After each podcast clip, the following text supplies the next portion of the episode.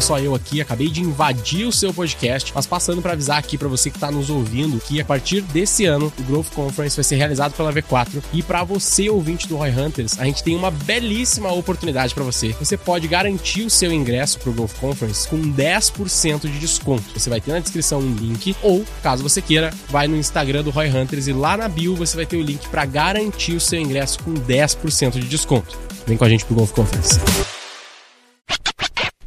Roy Hunters. O podcast de marketing e growth da V4 Company. V4 Company. Aqui é arroba Denner Lippert, minha expectativa para esse episódio é convencer o Felipe a investir na V4.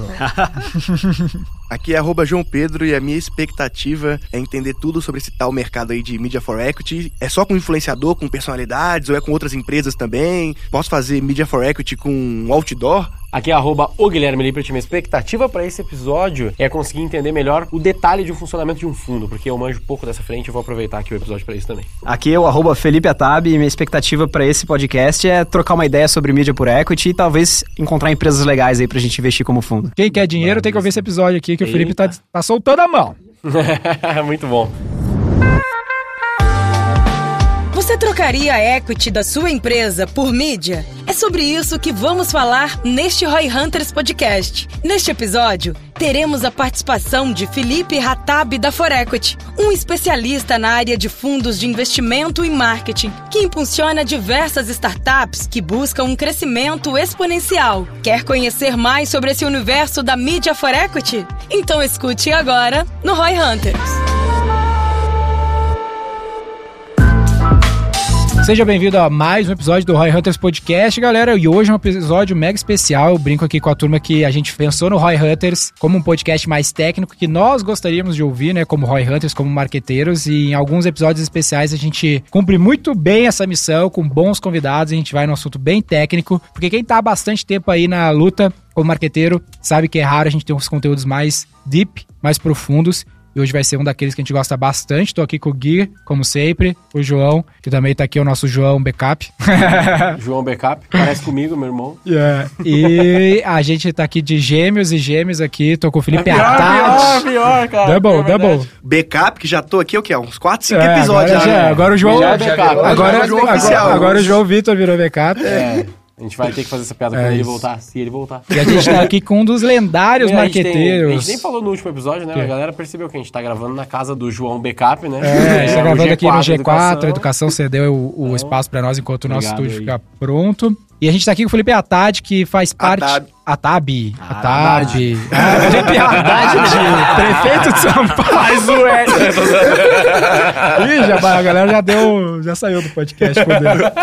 É, Felipe Atab, tô brincando. Faz parte da história aí da publicidade recente, do marketing do growth recente. A turma ficou aí 10 anos vendendo cerveja na Ambev. Passou uns quase dois anos aí na Stone como CMO e atualmente tá empreendendo num projeto de Media for Equity. Para mim, quando eu conheci é um dos projetos mais legais, que mais está apostando no negócio de Media for Equity, que provavelmente você já ouviu falar, mas não sabe detalhes, que é esse papo de Media for Equity. Então a gente vai navegar um pouco nesses 10 anos de vender cerveja, essa é passagem pela Stone, mas também, principalmente, entender um pouco mais qual que é essa grande aposta de Media for Equity da For Equity, que a gente já gostou do nome, né, Gui? For Equity é sugestivo, sempre, Tudo que tem quatro é sempre bom. e, pô, Felipe, privilégio, obrigado pela presença, seja bem-vindo ao Roy Hunters. Pô, obrigado pelo convite, gente. Acho que João, Denner, todo mundo aqui são, puta, cara, super feras. É um prazer e um orgulho estar aqui com vocês, batendo papo e dividindo com a turma um pouco da minha história e um pouco do que a gente está construindo agora. De verdade, muito, demais. muito obrigado, cara. Boa, cara, então, a gente já deu um resuminho aqui que tu tem uma história longa aí como marqueteiro aí na, na indústria brasileira.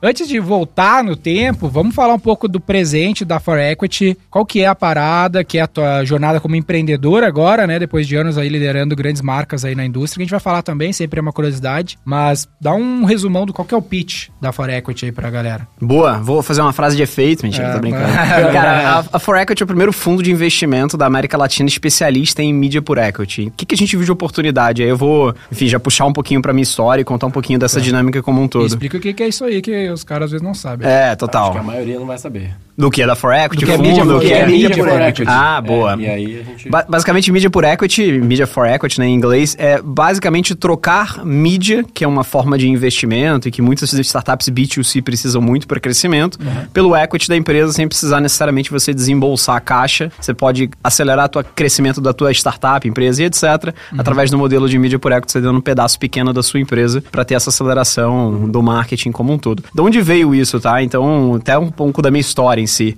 Eu sou um cara que mistura um pouco de finanças com marketing, tá? Então, eu acabei me formando em duas faculdades ao mesmo tempo, uma em administração e outra em publicidade. Então, a publicidade na SPM é administração industrial, numa federal do Rio, que se chama Cefet.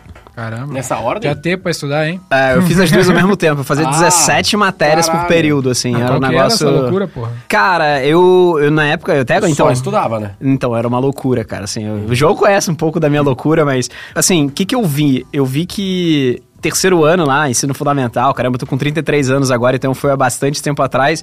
Eu vi que, cara, se não fosse por mim, ia dar merda, tá? Ia, Aham. assim, a família e etc e tudo mais. Ou eu dava certo ou eu dava certo. Aham. Então a essência do negócio é eu sempre fui um péssimo aluno, cara. Eu repeti a primeira série do ensino fundamental. Caralho, burro pra cacete. eu era um cara É idiota. ruim com força. Eu era ruim com força, eu era burro.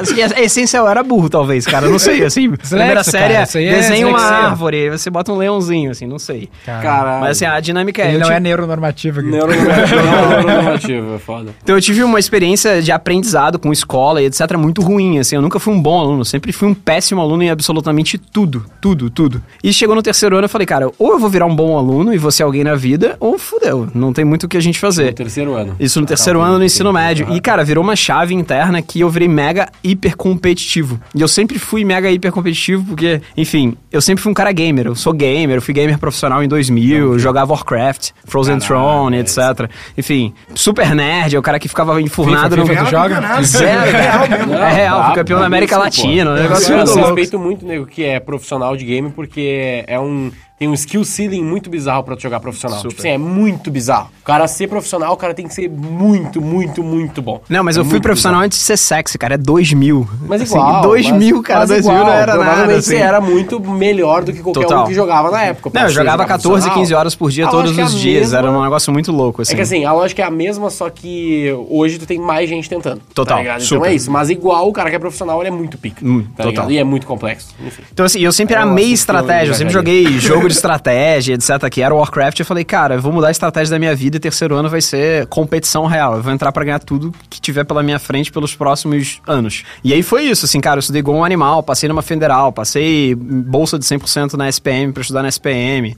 Cara, eu fui o melhor aluno das duas faculdades, CR 9.8 em uma e 9.5 na outra, fazendo as duas ao mesmo tempo. Caraca. Ganhei como melhor aluno da história da SPM pelo Santander, ganhei uma bolsa em Salamanca pra eu estudar em Salamanca. Ganhei o prêmio em Onde é 2010. essa, Salamanca? Salamanca na Espanha.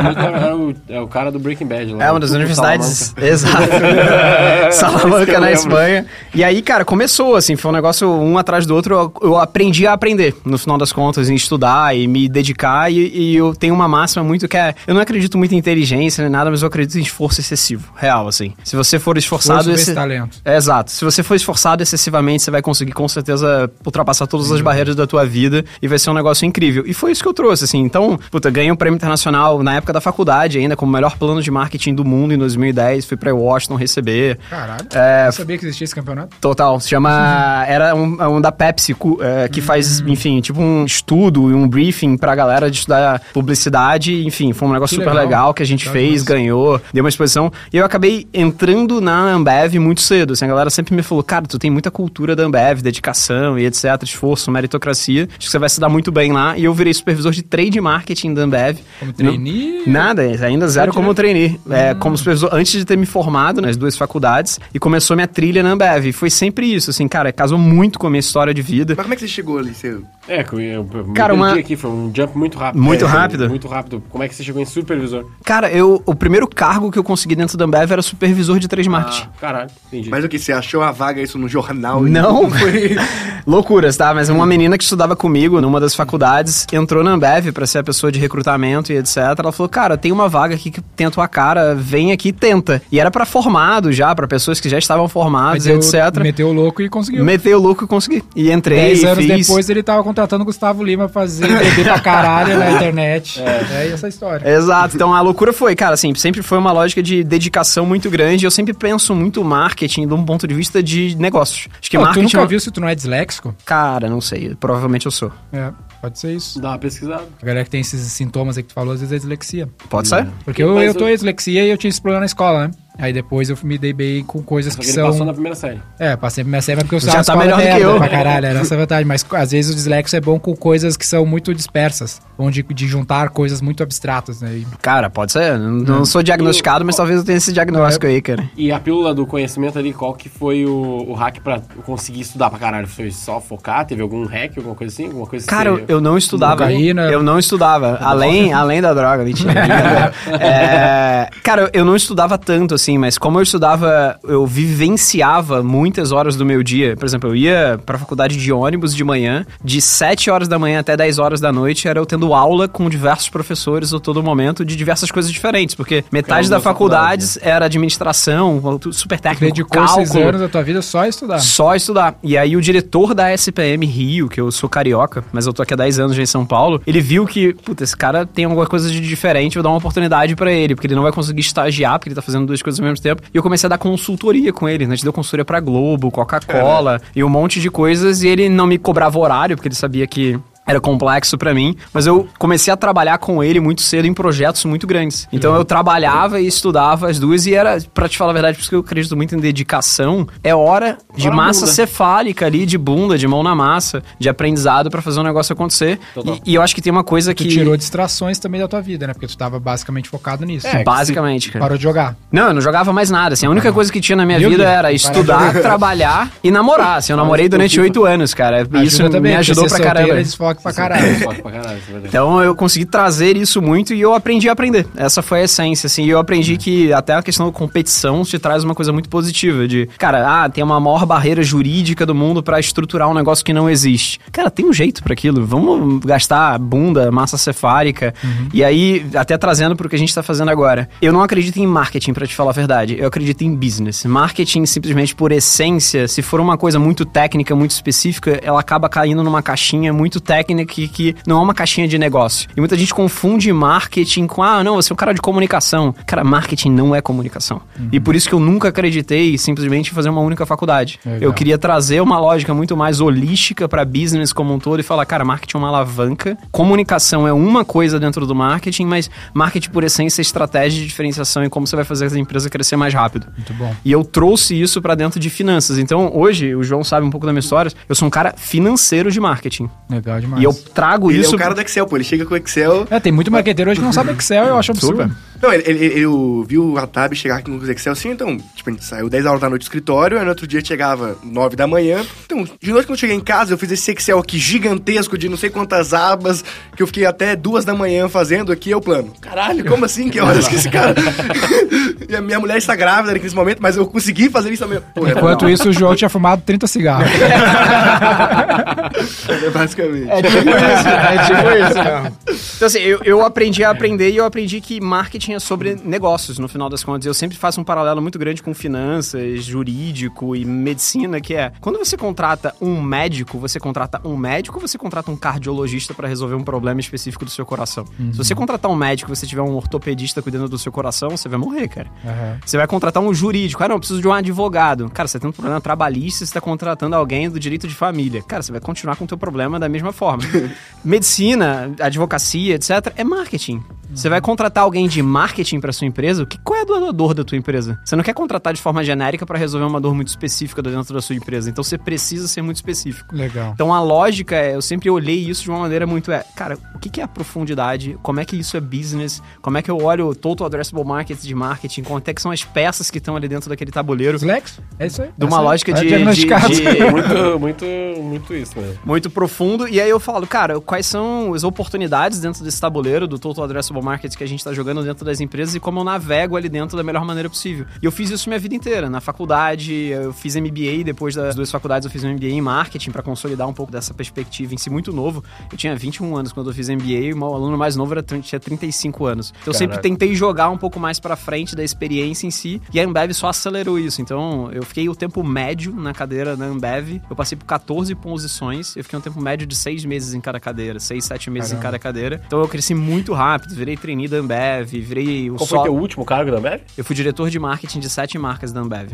Eu fui... Tu é diretor de marca de 7 marcas ao mesmo tempo? Ao mesmo tempo. Que loucura, né? Então assim, a lógica era, tem uma lógica muito de trilha de crescimento dentro da Ambev. Então eu acabei sendo o sócio mais novo da Ambev, diretor de marketing mais novo da história da Ambev. Então eu acabei sendo muito acelerado. A Ambev tem 50 mil funcionários e tem 200 sócios. Então assim, Caralho. assim, é um negócio super restrito, é um funil gigantesco. E o tempo médio de se virar sócio na Ambev são 12 anos. Eu consegui fazer isso em 5 anos. Então foi uma coisa muito rápida, foi muito legal e tal. Então eu consegui, me aceleraram muito e isso me trouxe muita oportunidade. E no final eu, por ter aprendido a aprender e sempre sendo muito dedicado e competitivo de verdade, eu sou extremamente competitivo em tudo que eu faço, acabou me acelerando muito a carreira e trouxe coisas legais, como o Dani comentou, uhum. até a perspectiva da, de saber jogar em cenários adversos em si, a questão da pandemia, né? Então foi um Sim. negócio super legal que a gente conseguiu fazer. Mas trazendo o que o Denner falou, como é ser diretor de marketing sete marcas ao mesmo tempo? E por que que é assim? Mas só antes de tu responder essa, pô, conclui pra nós o que é o Media for Equity.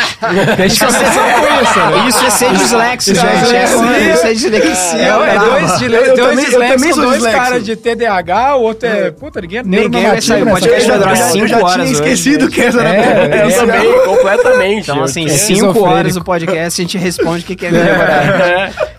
Mas mídia por equity. Fique até o final. Fique até o final, por favor. Abrimos esse loop aí, vai fechar. É...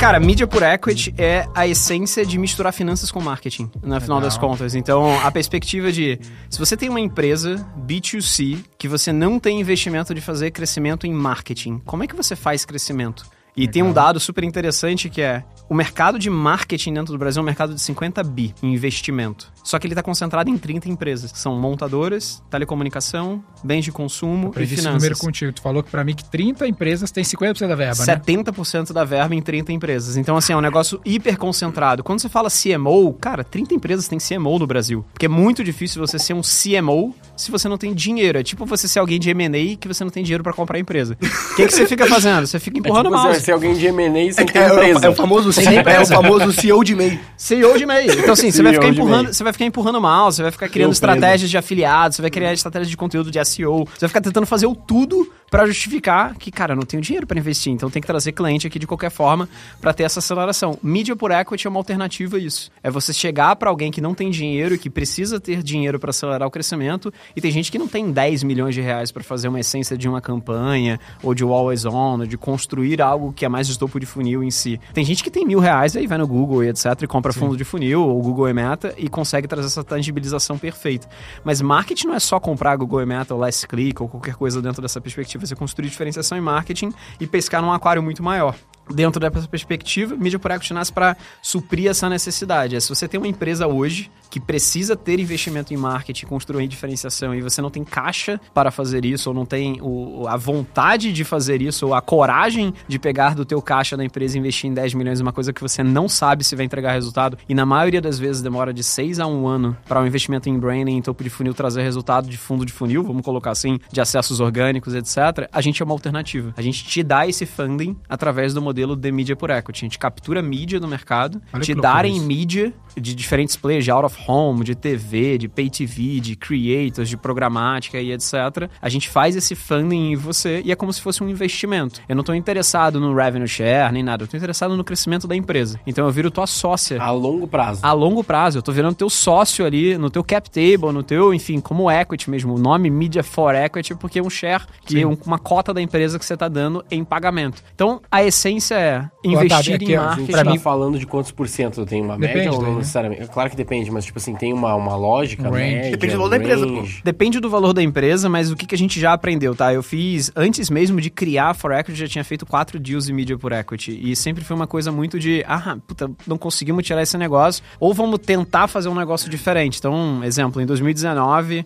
tem um amigo super grande que eu mentorava a empresa dele, que se chama Key Design, que é uma DNVB, um e-commerce masculino de pulseira, colar e etc. Eu vou abrir uns números aqui, eu peço perdão, André, mas ele faturava lá próximo de 3 milhões e meio. Tava fazendo esse negócio há 7 anos já. 3 milhões e meio. 3 milhões e meio no e-commerce dele, era 100% e-commerce. Isso ano, Ano. ok? E, a gente vai e- sempre falar ano. aqui, Ano, então. Tá perfeito, bom. exato. E, e ele falou, cara, eu preciso ter alguma coisa que renove minha safra, mais investimento. É difícil captar numa lógica de DNVB no Brasil e etc.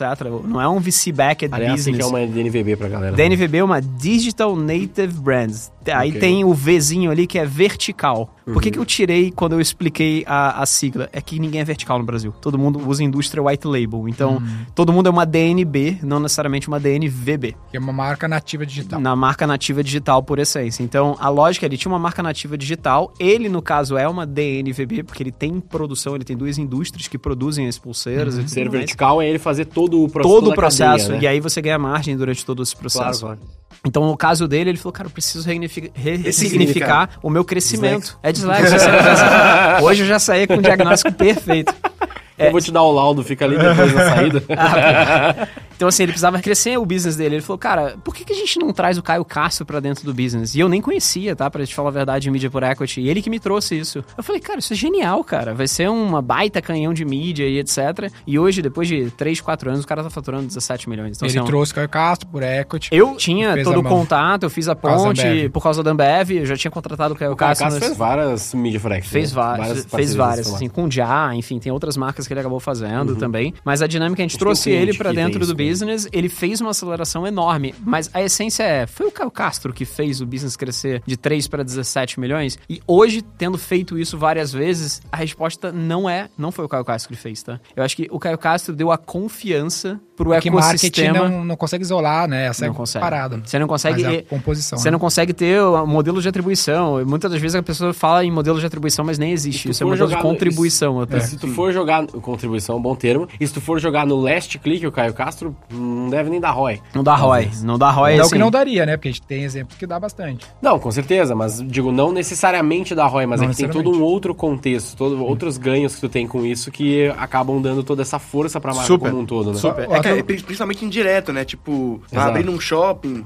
um quiosque, ah, é a marca do Caio Castro. Isso ajuda. É um modelo de Ajuda, credibilidade. exatamente. Então, Como é te- que você coloca isso no ROI, tá ligado? Fudeu, não tem Então, como. te respondendo, assim, até a pergunta que você fez, qual o percentual que faria sentido? Sim, sim. É, o percentual que faz mais sentido pro modelo de mídia por equity é quando a gente pega até na trilhazinha de crescimento, investimento de startups. São startups que já provaram o modelo, né? Que a gente fala Já em Product o Market, market Fit. fit, né? Já identificaram o CAC, então tem uma estabilidade de CAC e estão na fase de growth, que normalmente são startups de Series A para frente. E aí sim se traz um modelo de mídia por equity para acelerar esse crescimento. Ou Eu- seja- é isso que eu queria entender, que era tipo assim, se é qualquer um, então tem uma empresa aqui, tô com umas ideias, você me faz um Media for Equity? Provavelmente não, era vai, isso. E, e não- provavelmente não vai dar certo. E muita gente que entra em contato com a gente pensando, puta, eu tenho uma startup early stage e quero fazer mídia por equity. Eu falo muito assim, eu falo, cara, eu gostaria de te dar uma dica. Não faça mídia por equity no early stage. Porque o mídia Tá muito caro, né? vai, ser, vai, ser, vai ser dar 30, 40% da tua empresa Uhum. pra uma coisa que não vai trazer resultado no curto prazo. Você precisa fazer o product market fit, você precisa ter Uhum. um investimento em growth pra entender seu CAC, você não precisa crescer necessariamente no early stage. Então é uma dinâmica muito mais de te respondendo, mídia por equity no early stage não seria muito saudável pra empresa. No Series A pra frente, Series B, que é o modelo mais de growth, é uma lógica de 3 a 5% em média que você pega. E se Entendi. você pega valuations, normalmente de empresas que estão ali, a valuation médio de 300 milhões, então você tem um, um cheque médio ali que você É, eu- consegue eu fazer. perguntei isso porque a galera fez, tipo, ah, é óbvio, é só falar o valuation, mas, tipo assim, depende da empresa. Às vezes o cara não sabe nem o que é valuation, então se o cara já não sabe o que é valuation, já não tem o dele, nunca foi investido, ele já não é um cliente pra esse modelo Super. aqui. Eu tenho uns Agora pontos aqui claro. da nossa conversa que a gente já teve aí, a que eu queria trazer pra galera, que eu achei muito genial do esquema que tu fez, que o que a gente conhece, a galera que tá um pouco mais alterada do Media for Equity, é o influenciador, pegar os que já passaram aqui, ah, o Negro, essa galera vai lá e vai fazer esse deal tipo o Caio Castro, né? A pessoa tem uma audiência, tem uma imagem, ela vai ganhar um pedacinho da empresa, beleza. E aí, algumas informações que tu me trouxe, eu vou falar aqui, que eu anotei na época que a gente conversou lá a primeira vez, é que 80% do dinheiro, tu me trouxe a informação, aí tu me confirma se eu estiver errado também. 80% do dinheiro dos venture capital, ou seja, que são que a galera levanta dinheiro, vai para marketing, né? Vai pra pessoa captar cliente e crescer a startup. Aí foi um insight que tu pegou como empreendedor aqui. E a gente sabe que boa parte do inventário dos veículos de mídia ou até dos próprios influenciadores não são desperdiçados. O que, que é isso pra galera que não, não se ligar? Se eu sou a Calas, tenho outdoor lá e eu não vendi o outdoor hoje em Congonhas, ou eu sou um blog não vendi anúncio hoje no meu blog, perdi aquele dinheiro, vai pro lixo, porque eu não vou conseguir veicular mais de novo, né? O tempo passou, perdi aquele inventário, isso a gente chama de inventário. Aí a, a sacada aqui da For Equity foi não só pegar artistas e celebridades, que é uma, acho que é uma minoria do teu fundo, mas pegar esse inventário que tá quicando, tá ocioso, a galera tá perdendo, O calhau, né? é, e aí a galera aporta o inventário no fundo. Eu, Globo, eu, Calas, eu, Hora Home, eu, sei lá o que, influenciador, falo, cara, deixa eu pegar uma parte do meu inventário ocioso, eu vou aportar no For Equity, falar aqui, ó, toma 10 milhões do, da Calas, 10 milhões da Eletromídia, 50 milhões da Globo. E aí tu vai pegar lá e vai montar um fundo de meio bilhão com essa galera. Aí tu chega na startup, na V4, fala V4, eu vou aportar 50 milhões em mídia pra ti. E aí eu vou usar o inventário dos caras, e eles são os investidores do fundo que investiram o inventário, não, não mídia, não dinheiro. E aí ele vai aportar na startup. Porque pra startup é equivalente a dinheiro, é a né? mesma coisa, porque 80% pra do dinheiro é pra, pra isso. Sim, sim, sim, sim. É, é uma coisa que eu. Só que aí ele criou um business de reciclagem de dinheiro. Porque, tipo assim. Ele, é lava dinheiro. então. Reciclagem é um termo melhor. Vamos dizer assim, que o fundo aqui, o For Equity, entrega uma rentabilidade de, velho, 5% ao ano, que foi uma merda comparada a qualquer ativo. Não foi excelente, porque ele ia perder o dinheiro. Não é como se a Calas, a Eletromídia, a Globo, fosse tivesse a chance de aportar esse dinheiro em outro lugar, no CDB, no CDI. Não tem, ela ia perder aquele dinheiro, porque ela ia Inclusive, perder o esse inventário. cálculo deve ser bizarro, porque não é exatamente dinheiro, ou acaba sendo. É, Acaba equivalente. sendo, é equivalente dinheiro. Então, esse, cara, você fez uma explicação perfeita. Até te Eu- agradeço. Eu peguei tá? os Assim, resumos que eu achei top e anotei no dia que a gente Puta, conversou. super legal. É, literalmente, você sabe que a conversa foi boa entre eles, porque o Denner tem um notion da conversa. É chão aqui, não é não. notionzão. Então, assim, eu acho que o Daniel falou muito bem, eu te expliquei no início da conversa, é o que, que acontece com o mercado de marketing. O mercado de marketing é um mercado grande, 50 bi, vamos colocar ali em investimentos. Mercado de mídia, né? de mídia em, em geral. E você pega 30 empresas que compram 70% do inventário total que existe, inventário de mídia que existe disponível. Será que só existe esses 70% para serem comprados? Será que só existem 30 empresas que podem comprar? E por essência é. Isso causa duas coisas dentro do mercado. A primeira coisa é que não tem CMO na maioria das empresas, então você não precisa efetivamente de alguém tão sênior para tocar o marketing quando você não tem uma outra empresa. E o primeiro lado é que o player de mídia, muitas das vezes, tá vendendo para 30 anunciantes. Porque se ele não consegue vender isso, para quem que ele vai vender? Então eu digo muito uma analogia que é o mercado de hotelaria e o mercado de aviação. Todos eles estão vendendo um inventário de hotelaria, um inventário cadeira de avião que é baseado em tempo.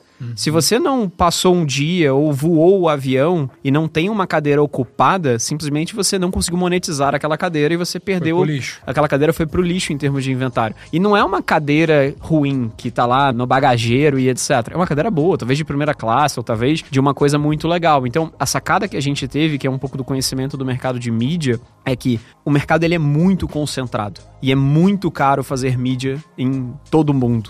E o número de 70% ser concentrado em 30 empresas é o mesmo número no mundo. Existem 100 empresas no mundo que concentram 50% do orçamento no mundo de marketing. Caramba. Então, assim, é uma coisa extremamente concentrada no mundo inteiro, não é uma especialidade do, especificidade do Brasil. E o que, que a gente viu é, se é muito concentrado, talvez tenha a oportunidade de capturar essas cadeiras de avião que estão voando, porque tá todo mundo vendendo atenção, tempo. Seja um influenciador, seja um canal de TV, seja um out of home, todos eles estão vendendo atenção no final das contas. Como é que você monetiza 100% da sua atenção? Porque Acho que uma dúvida que pode ficar pra galera, até uma pergunta que eu tenho, que é tipo assim: o que tá sobrando? Tá sobrando porque essas 30 empresas, ou esses monopolizadores, entre aspas, aqui, eles simplesmente não compraram e alocaram em outro lugar, ou não tem essa grana? Ou ele tá sobrando porque não é um bom placement?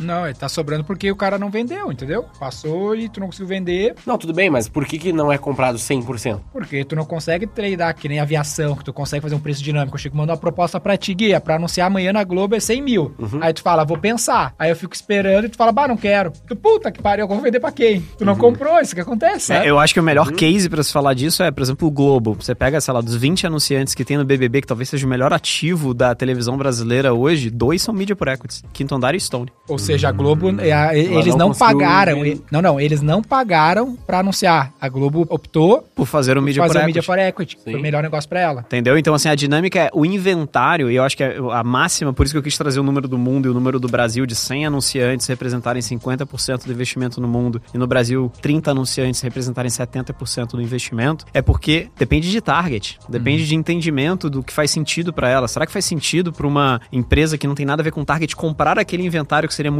bom pra uma outra empresa? Talvez não faça sentido. Então, por isso que é quase um mix, assim, um matchmaking que tem que acontecer de maneira muito perfeita pra É, e você não- conseguir vender 100% do seu inventário. Muito difícil. É, e Como não só não isso, tem- né? Porque ah, muitas empresas, precisam fazer uma comunicação num período específico. Específico, Então, exato. tipo, eu tenho dinheiro e eu quero comprar esse placement, mas eu quero comprar ele em março. Ou, tipo assim, eu sou Lacta, eu quero falar na Páscoa. Ou eu, como veículo de mídia, eu posso criar placements também, porque eu sou dono do veículo. Então eu poderia estar fazendo um anúncio aqui no Roy Hunters, não fiz. Exato. Perdi esse inventário.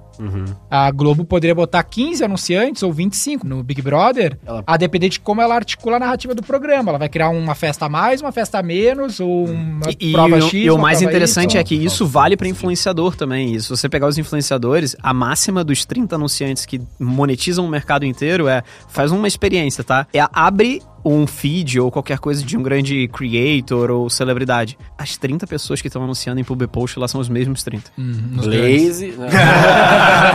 Então, assim, são os mesmos 30, cara. É sempre baseado nesses mesmos 30 ou os 100 do mundo que acabam fazendo. Então é muito por isso que concentrado. um Anúncio meio, meio ridículo, do tipo, alguém nada a ver anunciando Homo. Porque a Homo é o cara, anuncia em todo mundo. Tipo assim, você vê, cara, nem faz sentido contratar esse influenciador, mas ela tá lá. Tá lá. Então, assim, a dinâmica do mercado é a gente viu essa oportunidade. A Pô, gente devia falou, cara. pedido equity na Aramis, então, pô. Fiz um bom negócio. Pois é, fez um Assim, negócio. tem que ver o guarda-roupa dele, é gigantesco. Mas é uma dinâmica disso. A gente viu a de oportunidade de. revenda a gente viu a oportunidade de, cara, tangibilizar esse mercado e estruturar esse mercado. É difícil fazer esse tipo de estruturação. E a gente foi pro caminho talvez mais difícil, mas que era o que a gente tinha mais conhecimento. A gente resolveu fazer um fundo de investimento estruturado, Ambima CVM, bonitinho, dentro do mercado financeiro e etc. Então a Posso gente. comprar na XP agora? Você não consegue porque é um fundo aberto, mas tá, se a gente entendi. quisesse abrir o fundo, você poderia comprar na XP. Entendi. Uma coisa, eu até convenci uma influenciadora a entrar no nosso fundo dessa mesma forma. Ela falou, mas eu não entendo o que é mídia por equity. Ela é um player de mídia, né? Aí eu falei assim, você investe seu dinheiro? E ela falou, cara, eu invisto, eu invisto em tal player. Pode ser XP, Orama ou qualquer um outro. Eu pego meu dinheiro, X% do dinheiro eu coloco lá e espero um retorno. Aí eu falei, você sabe aonde o fundo de investimento que você está investindo está investindo seu dinheiro? Ela, cara, não tem a mínima noção. Lá.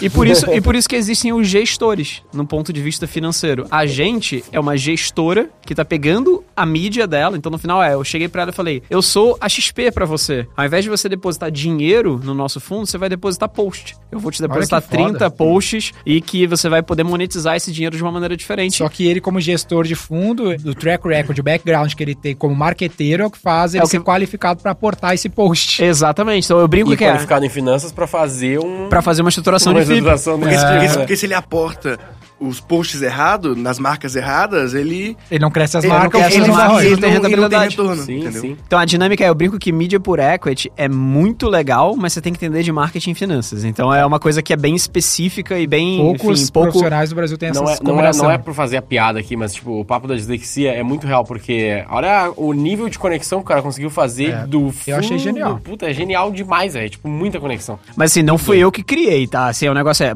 mídia por equity existe então no mundo.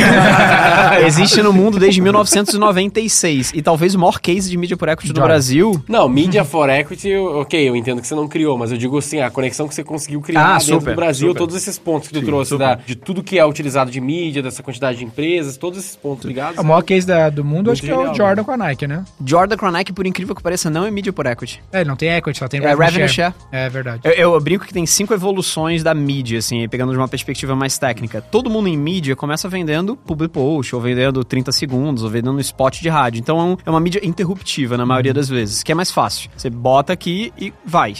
O- A evolução disso é, eu tô te cobrando por esse spot, eu recebi. A primeira evolução é, cara, interruptivo. Eu quero fazer uma coisa menos interruptiva, eu vou pro branded content. E aí vem uma lógica muito mais de conteúdo, efetivamente. Tipo assim, vou chamar o CEO da empresa que patrocina aqui o Roy Hunters. O Roy Hunt, você bater um papo, É, eu, João gravo, eu dentro gravo o. Primocast todo mês, que é um branded content. É um branded Sim. content. É, então, ou- assim, ou, é uma então, lógica tipo assim, você vai no, no BBB, na casa do BBB, os caras vão estar usando o shampoo da sua marca. da sua entendeu? marca. Sim, sim, que sim. é uma lógica mais ali de product placement e tudo mais, que você tá Que é irado, botando um é produto. cacete. Tipo aquele Jequiti. É isso. O Jequiti é o modelo 1, né? É, mas aqui é sutil, entendeu? Isso Não, mas, cara. Jequiti é o melhor modelo de mídia por equity, tá? O SBT e Jequiti foi o primeiro modelo de mídia por equity que existiu no Brasil. E a galera nem lembra desse Isso, negócio. porque é, o- é do Silvio Santos. É do né? Silvio Santos, ele pegou e acelerou todo o crescimento da Jequiti através do SBT. E ali é mídia por equity, por essência, não é um revenue share nem nada. Então, só voltando. Então, o primeiro é branded content. Cara, eu não vou te vender algo interruptivo, eu vou te cobrar mais caro pra fazer um conteúdo super legal aqui dentro e ser mais engajamento do que efetivamente só CPM, né? Topo de funil e É, etc. eu, eu lembro muito de ver na novela da Globo, quando do nada um personagem fala de uma marca, sabe? Tipo, não, mas por que agora eu uso a Vênus para tirar Famoso manchas e aí merchan. nunca mais, e eu nunca mais tive esse problema, olha, aí mostra lá a criança sujando tudo. Super. Aí ele, não, mas eu tô tranquilo, não precisa ficar bravo, o Aldemar. não precisa ficar bravo com... Ok, Carminha. eu comprei o Vanish, ele tira... É, mas assim, o branded content de um creator é muito parecido também. É que é Eu bem, sei, mais, é. é bem É melhor assim, feito e tal, agora mais engenheiro de contextualizado. obra pronta, agora a gente manja disso. É, exato, né? agora a gente Calma, manja. Legal, tô falando Vênus. Caralho, também tem o Vênus. Total. Então, assim, o primeiro é branded content. E aí depois é o player de mídia falando, cara, eu tô fazendo branded content pra essa empresa e tá sendo incrível, tô ajudando ela a crescer pra cacete e eu tô ganhando X mil reais aqui por fazer o branded content. Por que, que eu não ganho um revenue junto com esse cara, a receita junto com esse cara e a gente compartilha a Ao invés de receita? Ao invés de eu comprar um negócio mínimo, eu vou, puta, vou, quero ganhar na receita. E aí você vem pro modelo de revenue share. Só que é mais arriscado. Se você não confia muito no seu branded content ou no seu public post, talvez você não traga o resultado. Só que aí você começa a ir pra uma lógica de modelo de atribuição ou de contribuição daquilo para efetivamente. Como é que você vai mensurar o quanto um branded content efetivamente conseguiu vender mais? Você pode botar um QR Code, você pode botar um UTM, um link ou alguma coisa específica, ou um cupom e etc que vai trazer, mas o topo de funil que você está trazendo, ele tem um arrasto, né? ele tem uma cauda longa muito maior do que efetivamente só o que ele está trazendo de conversão naquele primeiro momento. Então, já começa a ser mais difícil e aí muita gente joga o jogo de, cara, vou te dar um percentual da receita total. Toma aqui 2%, eu não tenho muito como contribuir, entender. Tem até uma lógica de baseline de faturamento e tudo mais para O Arada falou isso exatamente aqui no, no último episódio. Total. Bem legal. Total. Então, assim, tem uma lógica de, cara, como é que eu faço o revenue share daquilo? E o problema do revenue share é como é que você tem um modelo de contribuição ali em cima. Quando você fala em fundo de funil, é easy pra cacete. Você tem lá um last click, etc, de um Google e do Meta e você consegue fazer um modelo de contribuição perfeito. Quanto é que um, um out of home na Faria Lima trouxe de modelo de contribuição pra tua empresa? Como é que você vai fazer um revenue share nisso? Esquece, é dificílimo. Então, o modelo de revenue share é Eu diria- extremamente difícil de você tangibilizar. Tem ferramentas super legais que tentam estatisticamente comprovar e etc. Mas é muito gué pra caralho, porque ninguém Eu tem diria- certeza. Ninguém que- tem certeza. É, estatístico, Eu- é eu efetivamente diria que estatístico. É impossível dizer. É, com? O que tu certeza. vai ter é uma inferência, Uma mais inferência. ou menos ali. É, tem modelos de rede neural e etc, de outras coisas que você até consegue ter uma inferência estatística de quanto aquilo trouxe baseado num baseline, baseado num, num teste AB, que tem uma galera super legal que faz isso e é modelo que pluga no teu RP pra saber o quanto efetivamente trouxe de vendas a mais. Uma galera da Índia faz isso e tal. Tem alguns modelos legais que no Brasil tem um player que eu sou até investidor porque eu realmente fiquei muito impressionado com os meninos, chama Uncover. Os caras já estão no Santander, os caras já estão no Nubank, os caras já estão no Burger King. Os caras aquele. A gente tá negociando fazer uma parada com eles. Ah, do Sumi? Isso, Ah, é, o nome da empresa deles é Uncover? Uncover. Não é do Cara. Sumi, o Sumi tem a parceria com os caras da Uncover. Então, assim, Ah, a Uncover é sensacional, o Dani, etc. A galera tá fazendo um modelo muito, Que é o- muito legal. Mas tem o Rox também, né? Que é um dos produtos dele. Enfim, foda-se, Putz, aí também não. né? Mas assim, a dinâmica é. Puta, é difícil você ter um modelo de distribuição. Então, o terceiro modelo é revenue share. É isso aí? É. O quarto modelo. O, o Rox é um nome que, a, que Sim, sim, deu. mas é porque ele tá. Porque ele tá na empresa, daí eu imaginei que ele conhecesse esse produto que o. Não, mas o Sumi que criou baseado no produto deles. É um produto da Articulan, entendeu? A Uncover é o fornecedor desse produto. Que o Sumi criou a marca. Ah, É um white label tá, no final. É, sabia ele usa como white label. Ah, tá. Então, assim, a turma lá... Mas você acabou de estragar o business do Cacau. Mas é, aí, aí você pega por essência, é, cara, quem tá criando É um isso? tipo um MMM que, que eles usam É o super white label. MMM. É, o Esse Market Mix Modeling é uma evolução do modelo de contribuição. É porque modelo de atribuição, turma, não existe, tá? Existe o modelo de contribuição estatisticamente. Então, assim, o modelo de contribuição, o Market Mix Modeling, que é o MMM, é uma evolução e o takeaway que o modelo de contribuição pluga. Então, assim, o modelo de contribuição te fala, baseado numa série histórica de investimentos, etc., o quanto que foi a contribuição do Out É, Home para o seu né? crescimento. O Market Mix Modeling é o quanto estatisticamente, baseado no teu investimento, você deveria investir em Out of Home. É uma coisa diferente, uma coisa da outra. Entendi. Interessante. Tab, e o teu investido lá, startup, tu investir aqui na V4, o cara não fica com uma objeção fazendo advogado diabo aqui de tipo, pô, beleza, tu investiu aqui 30 milhões, a gente queimou um monte de mídia aí na eletromídia, no- nos aeroportos, e beleza. Aí se passou seis anos. Pô, já faz três que eu queimei a verba lá de mídia e tu ainda continua sócio. O cara não, não fica um pouco incomodado? Então, esse é o ponto do porquê que existe esse modelo evolutivo. Se a gente soubesse atribuir perfeitamente o que que vem ali, eu preferia fazer um modelo de revenue share, que é o terceiro modelo. Falando, cara, eu tô te trazendo 30 milhões de investimento, você cresceu de X milhões para X milhões, me dá um percentual disso, porque veio efetivamente desses 30 milhões que eu investi. Como não se tem a aferição perfeita e não existe no mundo essa aferição perfeita, tirando o Google e Meta, que são ferramentas de mídia de fundo de funil de last click no final das contas, ou de, enfim, que você consegue ter a UTM traqueando tudo, você não consegue ter nos outros tipos de mídia que são extremamente importantes. Então, o quarto modelo de evolução é o Media por Equity, é falar, olha, eu não consigo fazer a atribuição ou a contribuição perfeita do quanto efetivamente essa mídia está trazendo de resultado. Eu prefiro virar teu sócio, porque eu tô no seu skin in the game, eu tô interessado no teu crescimento. Não, eu não sei se os 30 milhões te trouxeram perfeitamente esse negócio a mais, mas a contribuição daqueles 30 milhões numa É, perspectiva assim, geral... eu- Mas é que a parada assim, Eu tenho uma resposta na minha cabeça. a, a resposta é muito simples, pô. Se você tivesse os 30 milhões pra investir em mídia, você daria os 30 milhões. É. E- Esse, Então- é um, esse é um dos pontos. É eu teria assim, queimado os 30 milhões anyway, eu teria É. a parte da empresa. Existem três benefícios muito claros no Media por Equity. É um, você tem caixa pra investir 30 milhões? É, não, não. Puta, Você não tem caixa Não, pra investir tenho, 30 né? milhões. Não me leve. Ah, é. então assim, é, Mais ou menos. é, e, e já 30 gastei. milhões é, parece que é um investimento absurdo. Ah, nada. nossa, 30 milhões. 30 milhões não dá pra investimento direito, bem consistente em seis meses, tá? Você queima seis meses tranquilamente 30 milhões. Ah, pra ti que tava na Ambev. Eu faço três anos. Mas esse ponto é, fazendo o Google e Meta, você faz talvez 50 anos fazendo isso. Vai pra Out of Home, vai pra É, a Creator. escala pesada- Pra escala pesada não tem muito como. Por isso que eu falo que não é early stage. Não é, não é pra fazer um Sim, negócio sim, com... pro entendi. cara até- É até porque um às pouco- vezes a early stage, a empresa do cara vale 30 milhões. Exato, então assim, então não tem como. Não, Então, e a gente até tava falando aqui antes, e algumas empresas estão nos ouvindo, a própria V4, a gente investe lá uns 15 milhões em mídia 100% digital. E já fica difícil de escalar. Sim, Aí o super. cara precisa ir pra outros veículos, só que outros veículos é alto risco. Aí entra nessa, pô, vou torrar mais 15 milhões de caixa nos veículos que não é last click, tem que estar com um culhão, né? Perfeito. E tem um negócio que é, se chama curva de saturação. Você tem uma saturação máxima em determinado canal. Você não vai conseguir pegar 100 milhões de reais e investir só em Google e Meta. É impossível. Você vai saturar, tá tocar aqui. investindo 12 e tá quase morrendo. E E, a vai, e o seu provavelmente você tá se auto-bidando na maioria das coisas e seu addressable market, ele não tá 100% só no Google e Meta, na Não, maioria das vezes. Não, com certeza não. Então, assim, a dinâmica a é. contribuição, cara. O que, que tem de.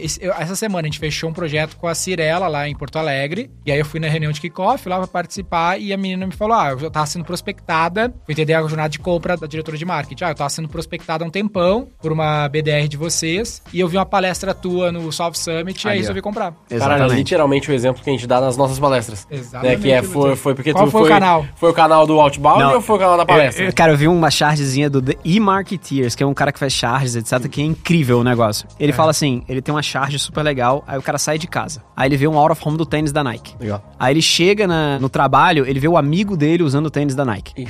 E aí ele chega em casa, ele vê um comercial de 30 segundos do tênis da Nike. E aí ele é impactado pelo Google E com aquele tênis da Nike e clica. Onde é que tá indo a atribuição, Atribuição do...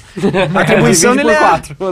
Não, não é nem atribuição linear, né? Os outros você não tem Tu não tem informação. Tu não tem informação, informação, né? Eu alguma. não sabia que ela. Eu não gerei um QR Code, eu não sabia que ela tinha visto minha palestra. Vixe. Não, não tinha como. Eu nunca ia falar ano que vem, bah, ano que vem eu não vou no South Summit porque eu não vendi nada. É, total. Porque ela É nunca me disse que veio- foi por causa do South Summit. Então a dinâmica é, É muito quando, isso, né, quando você Muito for ver isso. a lógica doido. de modelo de contribuição, se você só tá fazendo o Google e Meta, você vai falar, não, não, quem vendeu o tênis da Nike foi o Google. Cara, perdão, o Google da Nike não vendeu, ele só fez o last click e ele conseguiu E na fazer. verdade o cara ia comprar de qualquer forma. ele Ele ia ia comprar comprar de de qualquer qualquer forma. Ele E ia aí- clicar aí no orgânico, se não Exatamente. achasse, ele, ah, foda-se, vou na loja então, tá Então, ligado? a, a dinâmica é por que, que é difícil fazer outros tipos de meios versus fazer somente Google e Meta? Tem um dado super interessante que é público, que Google e Meta reportam quantos usuários de compras de Google e Meta existem no Brasil. Quando eu falei de 30 empresas representarem 70% do investimento, o restante da cauda longa são 95 mil empresas fazendo investimento em Google e Meta. Ah, esse dado é legal, né? Porque tu me disse essa que tem cerca de 100 mil empresas que investem em Google e Em Meta. Google e Meta no Brasil. Então, assim, 100 mil empresas, mas tem 21 milhões, mais de 21 milhões de empresas no Brasil, né? Mas Super. só 100 mil investem. só, só, só em 100 mil loucura. investe. Mas assim, você pega muito pensa, CNPJ. 90% dos nossos clientes nunca investiram. É, não, sim, sim. sim Tem muito. MEI dentro dessa Mas- conta mas- dos 20 milhões também, então é mais difícil ali monetizar. claro, claro. E tem muita empresa B2B, tem um dado super interessante no Brasil, é metade do PIB brasileiro é B2B, não é B2C. Ou seja, não faz mídia. Não faz mídia. Então, assim, efetivamente. É, faria mesmo. então, a dinâmica, no final das contas, é muito B2C, mídia. Então, grande parte das empresas é efetivamente B2C. E quando você faz um investimento, Google e Meta te possibilita uma coisa perfeita. E eu amo os caras por causa disso. É, eles estão fomentando novos anunciantes dentro do mercado como um todo. Porque o cara consegue pegar um investimento super pequeno, fazer um modelo de contribuição perfeito e falar: olha, investi um real, voltou dois. E ele ganha confiança de fazer. Só que ele nunca vai conseguir fazer um investimento de 10 milhões. Porque ele tem um problema de caixa, confiança, modelo de contribuição. E aí entra a For Equity, que a gente resolve três problemas. Caixa, efetivamente, é super difícil você ter caixa para conseguir fazer outros modelos que não tem uma contribuição. Dois, expertise. O que a gente está falando aqui, o CMO ou uma gerente de marketing ou um gerente de marketing de uma empresa conseguiria ter essa profundidade e experiência para saber o que, que efetivamente ela tem que fazer ou não, é super difícil. E, E tu tá aportando e não também o tem teu nem como time, testar, né? né? É você, a galera. Exato, então assim, Não, a gente e entra é o- como o Ricardo, o Ricardo também, que ele é um puta cara, foi um dos primeiros funcionários lá da Netshoes, foi o de marketing. Os caras, o cara, assim, o time tá é no muito fundo foda. também. É, tá o no fundo Re- também, eu e o. Renato Mendes, que somos os fundadores Renato. da For Equity, eu, experiência de 15 anos, então eu fui diretor de marketing por quase 10 anos na Ambev, depois eu fui o CMO da Stone Co, vivi o modelo de intermediação do varejo, só fazendo topo de funil na Ambev durante 10 anos, e depois eu fui pro modelo, puta, B2B, não é B2C ali, né? É B2B2C, mais o B2B2C com addressable market grande, então fazia muita mídia, muita coisa legal, mas muito growth também, então eu aprendi o na modelo full né? funnel, Sim. muito mais do lado da Stone do que efetivamente. Então eu aprendi isso e o Renato nasceu na Netshoes. Ele foi o CMO da Netshoes durante muitos anos. Ele foi o primeiro cara em fazer growth marketing do Brasil. Ele é mentor em Ele foi, ele muito foi um dos tempo. primeiros anunciantes do Facebook no Do Brasil. Facebook no Brasil. Então é, um muita cara que tem- startup daria equity pra você só, Só pela isso. Expertise. E aí ele montou um fundo também antes, o Renato, de que ajudou startups, ele, ele tem muita experiência, ele é respeitado pra caramba nesse mercado. Super. Então, assim, é- essa lógica da expertise é o segundo pilar. É, cara, não adianta você só ter a grana. O que, que você faz com essa grana? Então, ter a expertise, a gente sempre entra de board de marketing das startups para ajudar, porque é muito difícil ter essa experiência incrustada ali. E muitas das vezes você poderia contratar essa experiência de uma agência que já faz isso há muito tempo. Só que o dinheiro vai vir da onde? Como é que você convence é o muito seu. lugar pra gastar. É muito lugar para gastar ao mesmo tempo. E o terceiro lado é a gente consegue ter um efeito de escala, que é a resposta em cima dos 30 milhões. Quando a gente senta para trazer um player de mídia para dentro do nosso fundo, a gente traz ele com escala. Eu trago 40, 50 milhões de um determinado player de mídia para dentro do fundo. Se você sozinho fosse bater numa agência e comprar em dinheiro, você não teria o efeito de escala. Você estaria comprando 200 mil, Eu não 100 ia, mil não ia pagar o mesmo preço. você não ia pagar o mesmo preço. Então a gente consegue trazer essa perspectiva e trazer todo mundo no modelo de sociedade. Eu quero ser o teu sócio. É, eu vou fazer mas- o teu business crescer porque todo mundo tá vendo benefício naquilo. Completamente alinhados. Completamente aliado E, dos e interesses. você falou também, ah, minha empresa cresceu pra caramba e você continua meu sócio. Mas também tem outro cenário, né? Você pode simplesmente quebrar no meio do caminho e, o- e você não pagou os 30 milhões pro fundo, entendeu? É, Então tem esse cenário que é o, esse é o risco, entendeu? Total. Mas assim, é bom a gente estar alinhado depois desses dois anos, porque você vai precisar continuar investindo. Só que a lógica da Media por Equity é uma mudança de estágio de maturidade. Você vai sair de um estágio para outro estágio. Se não tiver crescimento de faturamento, se não tiver outras lógicas, são muito importantes. E a coisa boa é, Media por Equity não deveria entrar em CAC, né? Porque você não necessariamente está monetizando ali na loja, você está cedendo equity. Então é um percentual pequeno de diluição, na maioria das empresas, para um benefício muito grande. Então, para as Às vezes empresas. aumenta até LTV, né? Porque tá fazendo aquele cliente recomprar. Super, tudo você mais. tem uma lógica de acesso a uma safra de clientes que não necessariamente você conseguiria. E a coisa boa também é, uma coisa muito legal que a gente sempre fala, é a gente sempre co-investe com outros fundos. Porque não é só o mídia por equity que vai te fazer crescer. Você precisa de dinheiro para, se você for uma Google, empresa... Deve. Se você, se você for uma Vendas, empresa time. de mundo físico, você vai precisar produzir o produto. Sim. Você vai ter que ter Abrir gente loja. na rua. Se você é uma empresa digital, no final das contas, talvez você continue investindo em Google e em Meta, porque eu não vou te te entregar a Google e Meta. E Então é você precisa tecnologia e outras coisas. Então a gente sempre co-investe com outros fundos. E um dado legal no Brasil é, a gente pegou esse dado da Distrito, do Gustavo, que é um cara super é incrível. muito massa. Descreve incrível, assim, é 80% dos investimentos de VC no Brasil são em empresas B2B, não são em empresas B2C. Somente 20%. O mercado de venture capital no Brasil é um mercado de 53 bilhões de deploy de capital, né, de empresas investidas. A primeira evolução ali foi, cara, o mercado caiu pra caramba desde 2021, então traiu 30% ao ano. Mas são mais ou menos mil empresas sendo investidas no Brasil por VCs, né, venture capitals em geral, fundos e tudo mais. 80% é B2B. E aí, quem é um cara B2C? Puta, eu tenho uma empresa B2C legal, como é que eu pego o dinheiro? Como é que eu faço o crescimento se não tem ninguém me dando dinheiro? Ou você tem uma empresa extremamente rentável, que você tem lá uma margem EBITDA e uma margem líquida, que você vai conseguir reinvestir no seu próprio business para crescer. Ou você faz dívida, você vai no banco e fala, cara, me dá uma linha de crédito para eu conseguir crescer. Ou você vai tentar a sorte no venture capital e 80% ali vai, não, vai, vai investir, não vai investir em você. E O tem que uma a gente vira? a gente vira o primeiro fundo de venture capital especialista em B2C. Porque as rodadas de investimento que um B2C captura, 40, 50, 60% dessa rodada é marketing. Para você investir em uma empresa B2C, você precisa entender de marketing. Porque se você não entende de marketing, simplesmente você vai ser um venture capital que vai dar dinheiro e vai ficar cobrando três coisas. Qual é o teu CAC, qual é o teu LTV e qual é a lógica do teu growth.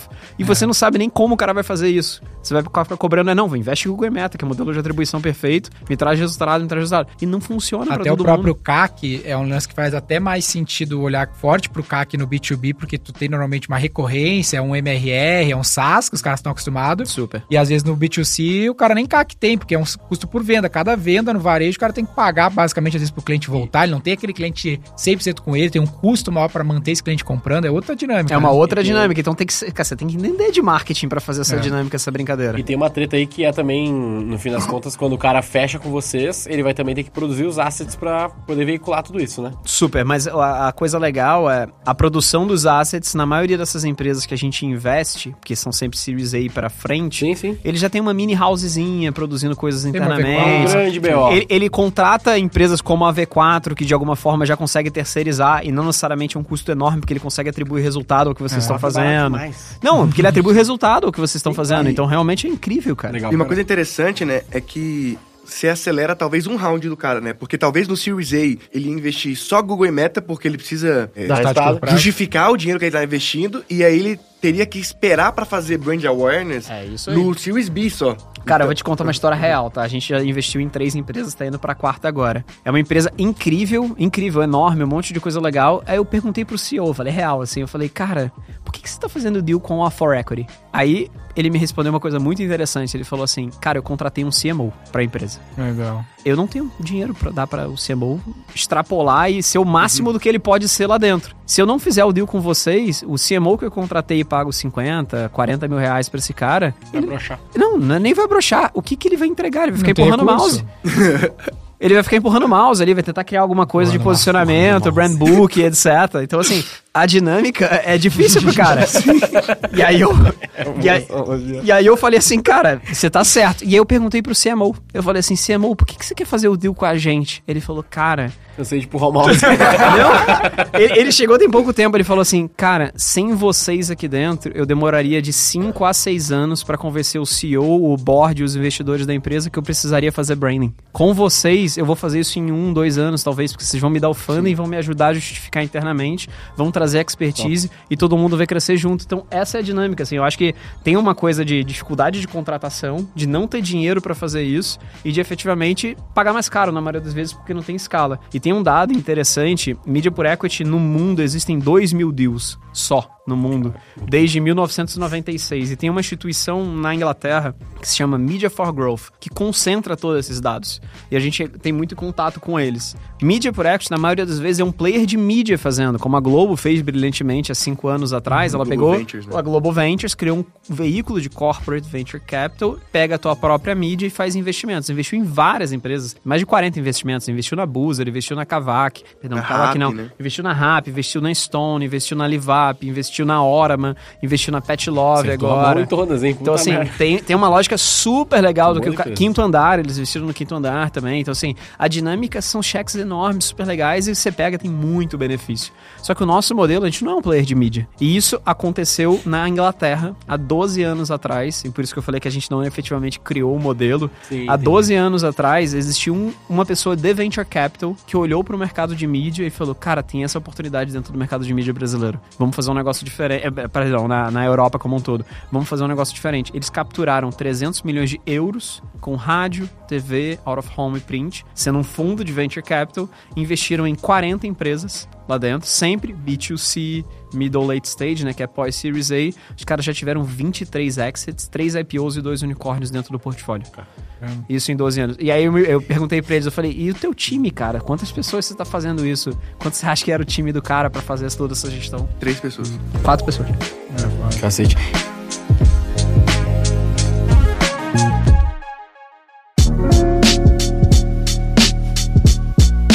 Isso que eu ia perguntar agora aqui pra, pra galera entender, assim, porque eu não acho que todo mundo que tá nos ouvindo manja pra caralho de private equity, esse tipo de coisa, fundos e tal. No fim das contas, o, o que vocês têm de interesse sendo a for equity é, obviamente, ter o equity do cara, o cara crescer Os exits. e você fazer um exit, certo? Super. Ou não precisa fazer o exit. É crescer a empresa e ela ser uma pagadora de dividendo e eu, como sócio da empresa, a gente vai continuar E aí crescendo o fundo eternamente. seria igual um fundo comprou uma ação, a ação paga dividendo e remunera os cotistas. né? Remunera os cotistas e sai todo mundo feliz. E os Então, cotistas, no teu caso, são os players de mídia. os players de mídia sempre. E os influenciadores também. E eventualmente outros, como tu disse ali, outros fundos também podem entrar, né? No nosso fundo, não. Ele nosso pode fundo. Não, entrar... ele, no- pode ele entrar- indica ele indica empresas. E ele investe junto. Então, tipo assim, é, eu, vou te, eu vou te Ah, investir entendi. 5 milhões de mídia na V4, mas ele precisa também de 2 milhões em dinheiro. Então eu vou ligar pro Denner, que tem um fundo, e falar assim: olha, Vai tô investindo SoftBank. nessa Ah, empresa. SoftBank me empresta 200 milhões aqui. Não, não, Não, não, investe investe junto, junto. co-investe. Co-investe. É, entra, ne- entra nesse round nós Esse dois, round, entendeu? é. A gente vai captar 100 milhões para V4, vai ser 30 milhões da For Equity e 70 milhões do SoftBank. É isso Entendi.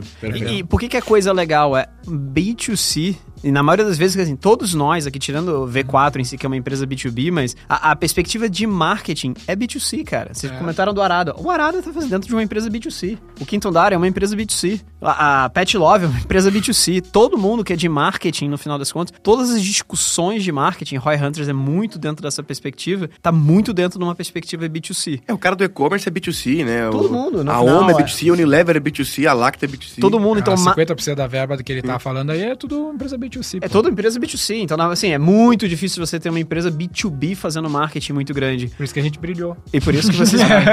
e, e- e a empresa pequenininha tem, então, do ponto de vista que você tá falando, é a falta de conhecimento de fundo, venture capital, etc. É porque não tem investimento mesmo pra uma empresa B2C crescer. Na maioria das vezes é amigos e famílias investindo e você tem que dar E lucro. dívida, né? E dívida, você vai emitir uma dívida para crescer e tudo mais. A gente é uma alternativa. É uma alternativa ao mercado de conseguir ajudar as empresas B2C a crescer pra caramba, cara. Então, Cara, a gente tem muita história, muita coisa pra falar. Eu queria dar uma guinada no assunto rapidamente de uma coisa que você me falou que abriu meus olhos, eu nunca tinha parado pra pensar, que é muitas vezes a gente olha para algumas marcas e não entende do por que, que eles estão fazendo os investimentos de marketing que a gente acha estúpido. Ah. Tipo assim, ah, nossa, mas por que, que os caras estão torrando esse dinheiro nisso? Ou fa- fazendo algo que claramente não dá resultado, ou gastando tantos milhões numa agência que é caríssima. Aí você me falou e exemplificou que é o trabalho de um cara de marketing dentro de uma empresa é só ser promovido. Ele tá ali, ele tá cagando pra dar resultado ou não, ele quer fazer o mais seguro possível pra ser promovido. Dá um pouco dessa visão. e es- porque, é sério, é uma aula muito interessante pra gente entender o lado do cliente, né? Por que, que o cliente toma esse tipo de decisão? Cara, é até difícil falar isso aqui, mas assim, é, a, a dinâmica do mercado de marketing é um mercado que o modelo de atribuição e contribuição ele não é perfeito, como a gente falou aqui muito profundamente. Por que, que existe prêmio de Encane? Pra justificar o trampo do cara. Pra justificar o trampo do Miguel, cara. famoso Miguel. Não, é, Famoso é- PPT. Não, não, eu chamo, eu chamo de métrica de vaidade. É, porque assim, Miguelzinho. como você não consegue metrificar efetivamente o resultado do que você tá fazendo, na maioria das vezes, se existem métricas Pede de. pra uns amigos teus te dar um prêmio no, outro- no exterior pra Pô, te volta fingir lá, na moral, pelo amor de Deus. Tem, tem prêmios de meio do caminho, mas não é só o Cane, cara. Eu acho que assim, número de menções em social, métrica de vaidade, perdão, é meio do total, caminho. total, Você tá, tá vendendo mais em social não? Social listening maravilhoso, com uma positividade de 95%. Cara, o quanto que tá vendendo mais? Exato. Não muda absolutamente nada. Ah, puta, meu ranking de SEO e etc. Cara, legal. Quanto que isso tá trazendo mais de venda? Puta, super legal. Aí existem métricas em marketing muito estranhas, que é share of spending. O que, que é share of spending? É quanto a categoria investe e quanto que eu deveria investir baseado no meu market share. Cara, talvez você não precise investir a quantidade que você tem de market share. Talvez é uma dinâmica muito diferente. Então, é, o João sabe bem disso, é... Por que, que o diretor de marketing, na maioria das vezes, faz investimentos que não são tão racionais na maioria das vezes? Como algo pra ganhar canes. É, para Grandes é um investimento pouco racional, mas é porque ele não consegue atribuir resultado perfeitamente no que ele está fazendo. Então, ele se justifica contratando as maiores e melhores coisas. É, alguém vai ser demitido por colocar um filme de 30 segundos na Globo? É difícil, né? Cara, eu contratei a Globo, cara. Puta, faz alguma coisa completamente fora da caixa, uma live no Instagram e etc, que você vai gastar, puta, muita coisa. E se esse negócio não trouxer resultado algum? Cara, é um puta risco. Pra isso pra tua carreira. Pra tua carreira. O teu incentivo Sim. é não ser demitido Super. majoritariamente. Então, assim, na maioria. não é fácil ser marqueteiro também, né, gente? Tem que lembrar disso, né? Marqueteiro é puta pressão, né? É uma pressão enorme. Não é porque esse cara é, é, estúpido, incompetente, é porque é difícil pra caramba mesmo. Super, super difícil. Então, assim, as pessoas têm medo, na maioria das vezes. E a empresa também queria um ambiente. O Roberto Medina, nosso sócio lá do grupo, ele falou um lance que eu me identifiquei.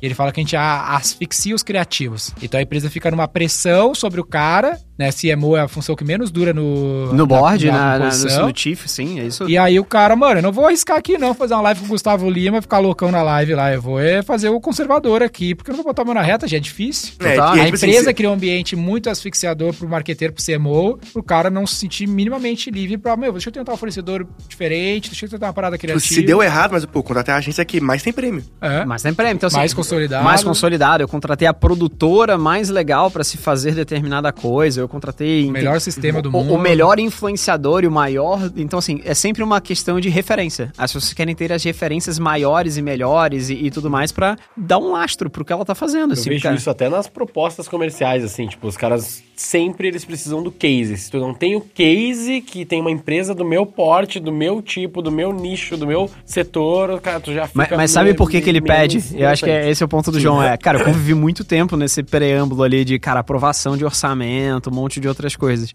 É porque o CEO tá pedindo, cara. Como é que é. ele vai justificar que você vai investir 40, 50 milhões e vai falar, não, não, como é que você investe isso? Cara, você tem que criar referências. e às vezes, pra você. Empresa grande, a gente tá num processo de virar fornecedor de uma empresa grande, né? Pra galera que não tá ligado, quando vai fornecer pra uma empresa grande, Geralmente. tu tem que ser aprovado pelo departamento de compras. Super. Tem compliance, aí, tem um monte de Aí o departamento de compras manda lá uns, uns caras jurídicos, manda os requisitos para ser fornecedor. Aí um dos requisitos dessa empresa gigante que a gente tá homologando é quero cases igual nossos fornecedores, igual ao é nosso negócio que tu já fez algo. Então o cara já tá até, tem um guardrail da, da estrutura que, uma, que não deixa de sair fora da, da caixa. Então, eles mandaram uma planilha pra gente preencher com 80 linhas. Total? Pra ser fornecedor, né? Não, Nem mas... tem proposta aprovada, só pra zero, zero aprovação. Tipo, primeiro, mas por isso que o mercado é concentrado, passo. cara. O mercado é concentrado pra caramba, que tem uma barreira de entrada enorme ali é. dentro. E o cara na reunião falou pra gente, vamos já começar o processo de homologação aqui, porque ele leva uns dois meses. E aí eu te, e aí eu te pergunto, diretor de marketing, o CMO, cara, qual é a sua propensão de assumir risco nesse lado? Baixíssima. Baixíssima. E na maioria das vezes é, você quer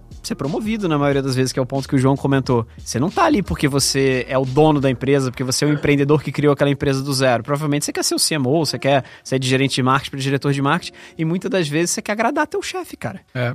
Ou tua chefe ali dentro. Então, ah, puta, a chefe gosta de sertanejo, eu vou patrocinar sertanejo. então, assim. Mas é, mas, mas é, é, é, é, então, então, assim, você acaba eu fazendo. Vou até anotar aqui fazendo investimentos muito específicos, porque, cara, assim, é dinheiro muito grande. Assim, eu gerenciava um orçamento quase 300 milhões na Ambev, com uhum. sete marcas. E é uma pergunta até inicial que vocês fizeram: é, cara, faz sentido uma pessoa gerenciar tantas marcas assim? Eu vou te falar o contrário. Faz sentido ter seis pessoas gerenciando marcas com pouco investimento? Porque você teria um custo de pessoas muito grande para ficar empurrando o mouse. É. No final e da maioria das o, vezes. O, o, playbook às vezes é o mesmo, tu tá usando as marcas, só tu muda as marcas porque tu tem um público diferente para cada uma. Você né? tem uma lógica de construção de posicionamento diferente para cada uma, com Mas talvez go to market. Às vezes é os mesmos, ganha eficiência. Ganha eficiência, você traz um retorno muito maior dentro da perspectiva que você consegue ter acessos ali dentro. Então, na maioria das vezes, eu tinha um time grande para gerenciar tudo isso, que era quase 40 pessoas, Sim. mas na, na. Agora os terceiros, né? Mais os terceiros, quando você olhava, é porque você tinha os times pequenos, operacionais, mas toda a estratégia era centralizada em poucas pessoas. E essa tua experiência prova muito o lance que a gente fala muito, que o, o marqueteiro, ele é um alocador de recursos, né? Porque tu tinha sete assets e tu tinha que escolher em qual deles tu ia alocar 300 mil, milhões de reais no, Super. naquele ano. Então, às vezes, putz, a- sei lá, a marca X Corona lá tá bombando mais, puta, bota um pouquinho mais aqui, tira Corona dali. bom. Pô, agora Corona depois do Covid, o nome Boa. não é, é legal divulgar, Cara, galera. mas, mas caiu a mesmo. venda de corona nos Estados Unidos no, no período do coronavírus, cara.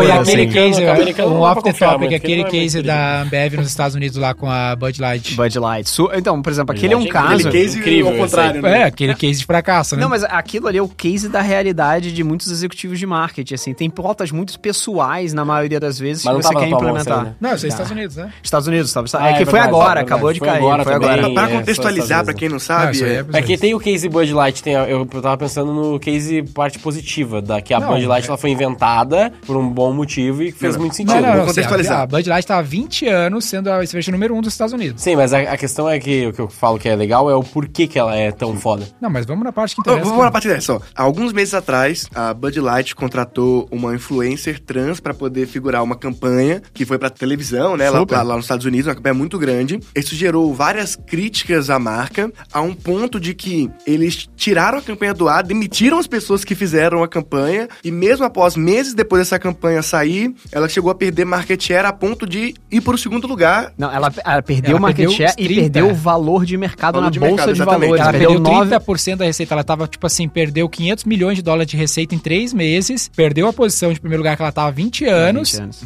ah, E perdeu 9 bi de valor de mercado na empresa. Porque aí os caras estavam vendendo Bud Light mais barato que água nos Estados Unidos pra desovar, porque o bagulho é perecível Super. e não tá vendendo nada, mano. E aí você pega a essência do erro. É, a essência do erro é marketing, não existe marketing. Existe quem é o teu consumidor daquela marca. Bud Light é uma marca de Redneck. redneck, nos Estados Unidos, do interior, super puta, bem construída Porra. e etc. Mas é pra público muito extremista. Uhum. O cara foi falar de uma trans, etc. Que assim, o que que isso conecta com o seu público-alvo? Então, não é a questão da pauta, é Não a é- questão do erro de não saber o público, né? Não saber o público. Não, né? E- e, e isso é, foi um erro de uma gestora de marca que estava naquele momento gerenciando a marca como a vice-presidente de Bud Light nos Estados Unidos, que ela tomou a decisão em fazer. Então, assim, o impacto de um CMO, como o Daniel comentou bem, é um alocador de recurso. O alocador de recurso pode ter um impacto tão negativo como esse que a gente comentou agora dentro dessa perspectiva. Então, por isso que eu trago sempre uma lógica muito parecida com finanças. Marketing é finanças, gente. Total. E por Assim- isso que o empreendedor é o, é o herói do mundo, né? Porque essa mina, ela mesmo tomando essa péssima decisão, no fim das contas, de alocação de recurso,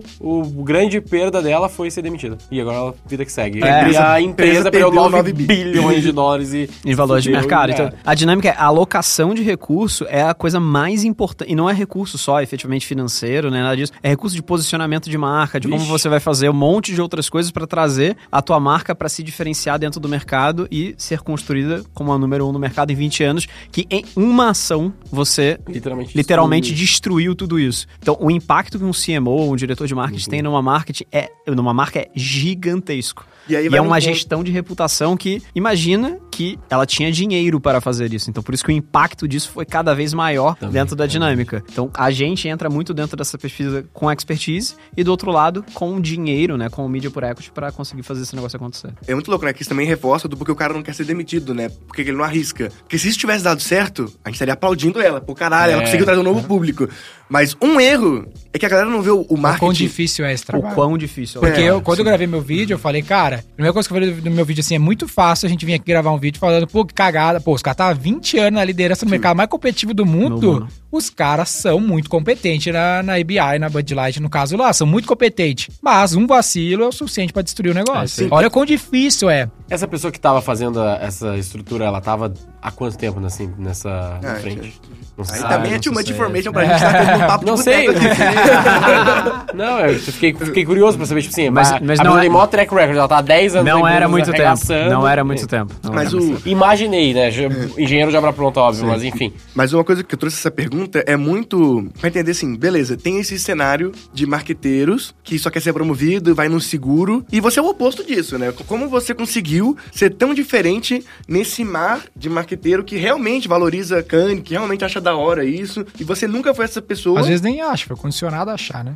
Não, Mas assim, eu- eu- mas eu- no ambiente condicionado, você ser o cara que não é assim, você é, porra, como é que você continua é crescendo fora sendo da peixinho curva, fora d'água, sabe? Não, mas então, é, uma coisa é, pra você mudar a perspectiva, você tem que ser um pouco da perspectiva pra você entender um pouco da dinâmica. Eu fui um pouco da dinâmica, tá? Cara, eu ganhei todos os canes, eu ganhei todos os Fs, eu ganhei tudo que é possível em todos os prêmios pra entender. Eu fui três vezes a cane pra entender como é que era o modelo e etc. E você meio que se planeja pra começar a fazer isso, porque não é sempre que você vai ter autonomia. Você começa a ter autonomia na tua carreira a partir de determinado nível. O que eu aprendi de diferenciação pessoal foi o que eu falei no início, é você precisa não ser um marqueteiro. A palavra em si é uma palavra muito ruim no final das contas, porque, cara, você pega um monte de coisa ruim que tem por volta no marqueteiro, é, você tem que ser uma pessoa de business, cara. Se você não entregar resultado, é, na época, eu tava gerenciando Boêmia. Boêmia faturava 300 milhões e eu entreguei ela com 1.2 bi de faturamento. Tem como justificar 1.2 bi de faturamento depois de uma gestão? Não importa o cane que você ganhou.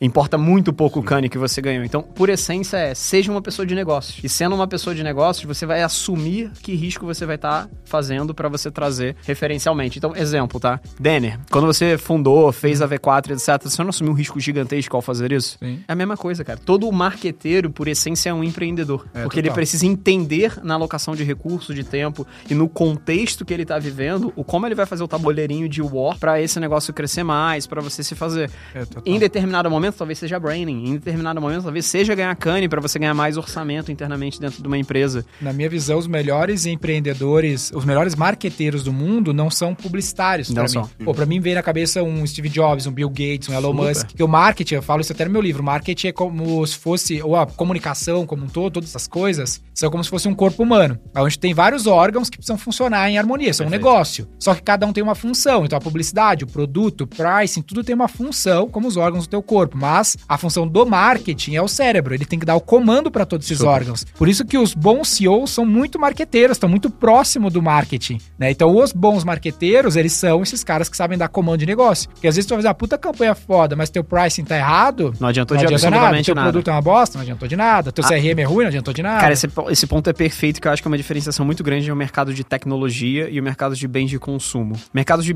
tecnologia está começando a falar em PMM agora, que não é o Product, enfim, Product Manager, e tem a lógica do Product Market Manager, agora dentro da gestão. Falou disso gente falou disso anterior. o, o- qual é a diferença simples? Cara, isso sempre existiu na empresa de bens de consumo. Isso chama o gerente de marca. O gerente de marca, por essência, é um CEO da marca. Ele tem que ver price, ele tem que ver distribuição, ele tem que ver o profit and loss, que é o P&L A nossa da empresa.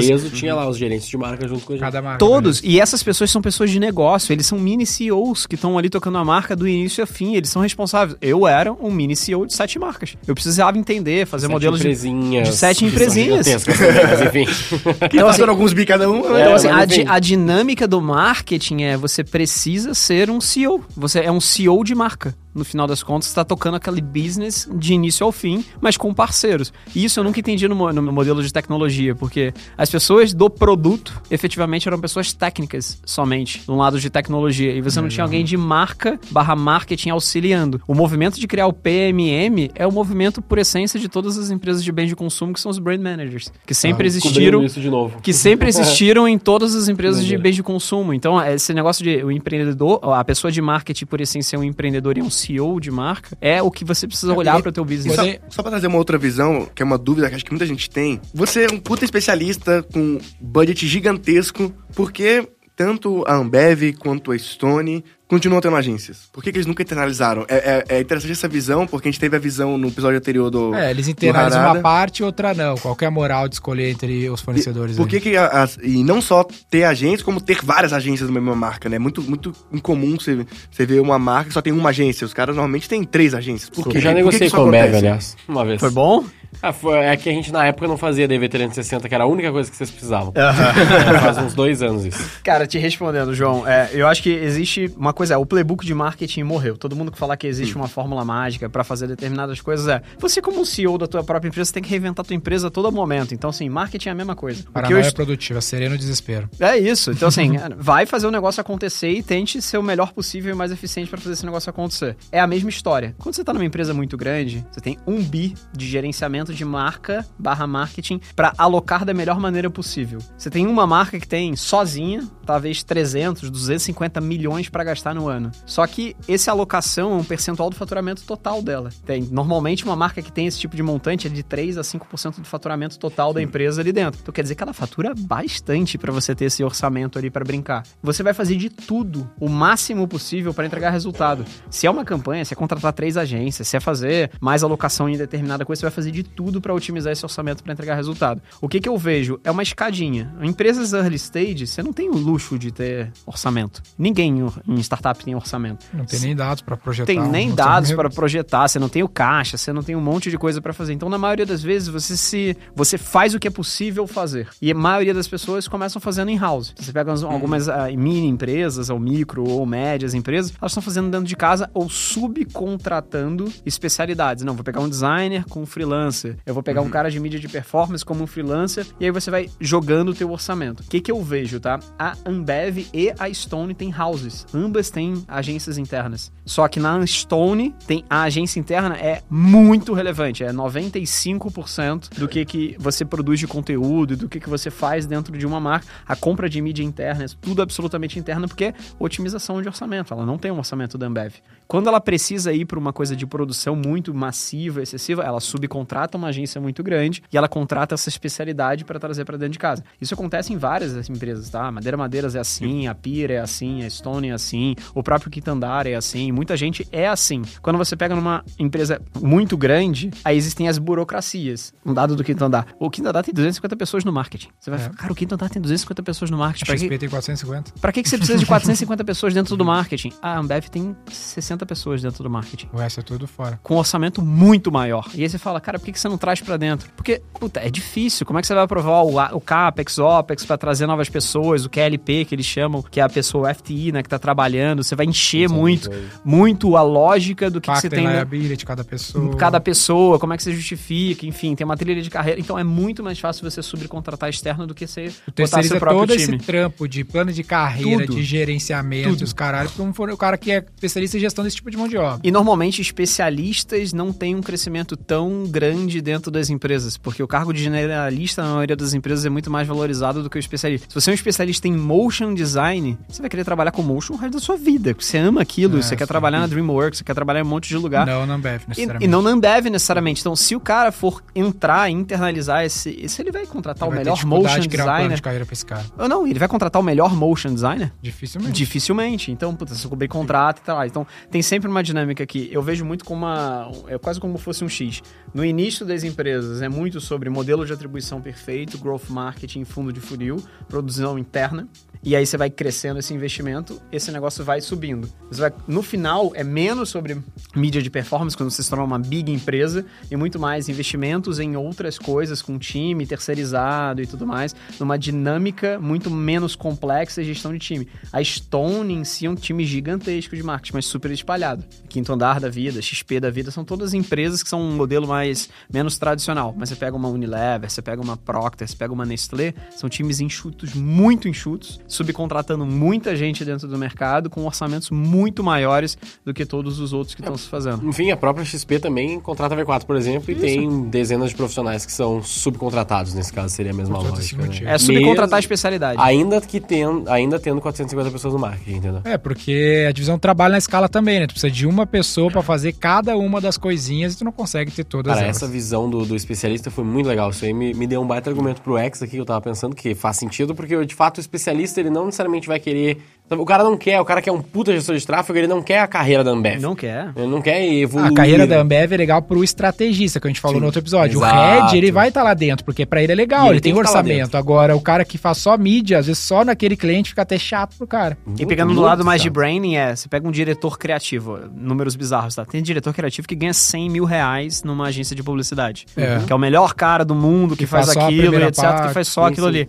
Cara, o salário médio de alguém dentro de uma grande empresa não chega nem próximo, mas talvez seja o salário do CEO da empresa, 100 mil reais. Sim, sim. No meu caso, não é. Então, assim, assim, a, dinâmica, a, a dinâmica é como é que você contrata um cara desse, entendeu? Você não vai contratar, mas, Impossível, ele mas tem talvez que ser compartilhado. mas né? talvez você possa contratar ele. Você vai pagar um pedaço que é uma agência que vai contratar ele, Mas que é- vai trazer. É a Economia lógica da economia compartilhada. compartilhada, né? economia compartilhada. a mesma coisa é. dados aí.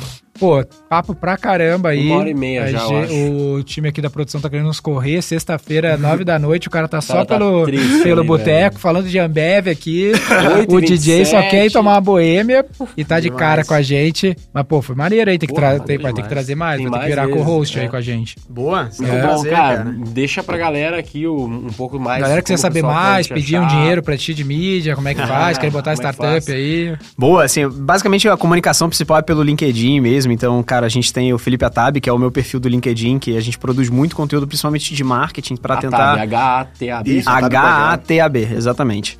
É, que a gente produz muito conteúdo nos- nas suas nossas próprias redes, mas na própria For Equity, né? Que é 4 Equity, dentro do Instagram, dentro do LinkedIn. Lá tem um formuláriozinho para como você pode acessar a gente. Tem o nosso telefone, tem o nosso e-mail e tem o nosso site, que é, enfim, para bater o papo. Brabo. Se a gente fizer uma JV, fica muito fácil, né? V4 Equity. Before record. Mas a gente vai investir na, For, E- na V4, cara. Claro, pô, então Com certeza, a gente tá no processo, a gente tá, aí, na, a gente tá no processo. aí. Ah, rapaz.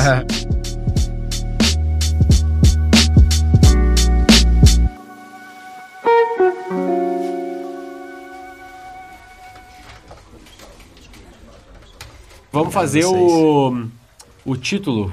Tem Tudo- algum copywriter? Tu- A gente grava o Tem um título, cara que é melhor copywriter do que eu aqui. Tudo sobre Media for Equity. Perfeito pra mim. Não, não tenho nenhuma objeção. é isso? Vai ser um bom episódio pra divulgar o fundo aí. Porra, demais, isso é verdade. Acho e aí, beleza, então, esse é o nome, e aí o, o- na imagenzinha. Ah, mas explora a carreira explora, dele, cara, né? Pra vai, gente a usar carreira, um pouco isso disso. Chamar a atenção tudo dos nossos marqueteiros. Boa. Então boa. é isso aí. Siga o Roy Hunters no youtube.com barra Roy Hunters e no Instagram pelo arroba Roy Hunter Oficial e faça parte do nosso grupo do Telegram com conteúdos exclusivos.